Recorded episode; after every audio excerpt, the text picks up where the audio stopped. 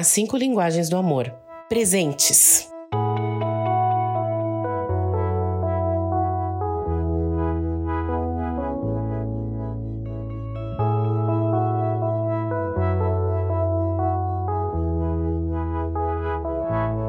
Levanta a mão quem gosta de ganhar presente?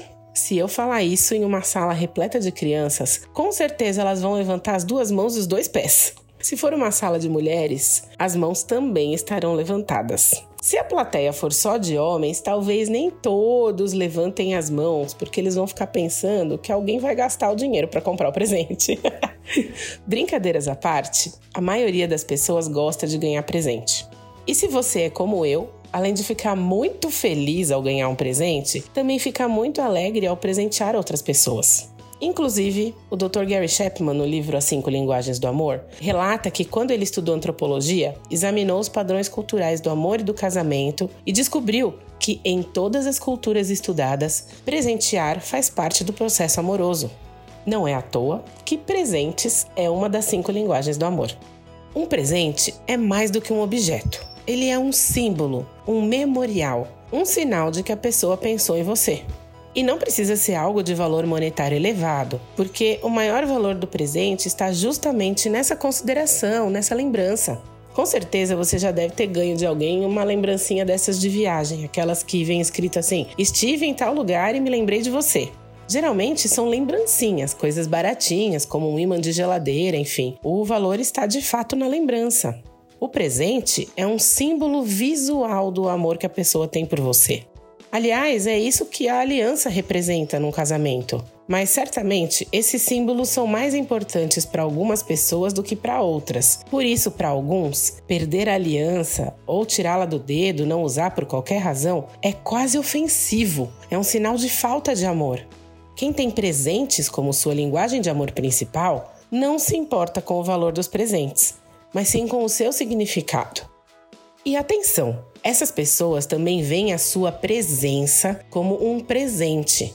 Por exemplo, estar com a pessoa no aniversário dela é muito mais valioso do que mandar entregar uma cesta recheada de presentes e de coisas na casa dela. Ela se sentirá mais amada com a sua presença do que com o bem material. Obviamente, se você for à festa e chegar com um presente, aí sim vai ganhar muitos pontos. Mas falando sério, Olha só como isso é poderoso.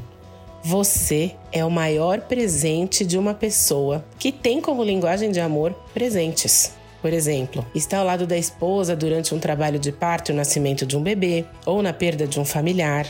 Ir à apresentação de teatro dos filhos, no jogo de futebol, no balé, jogar dominó com seus pais, sair para tomar café com um amigo. Você é um presente na vida de alguém. E aqui cabe também um recado para aquelas pessoas que preferem guardar o dinheiro a gastar.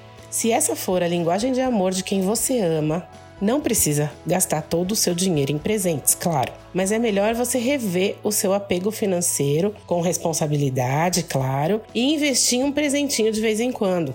E também em estar presente, provendo situações nas quais você esteja junto com essa pessoa.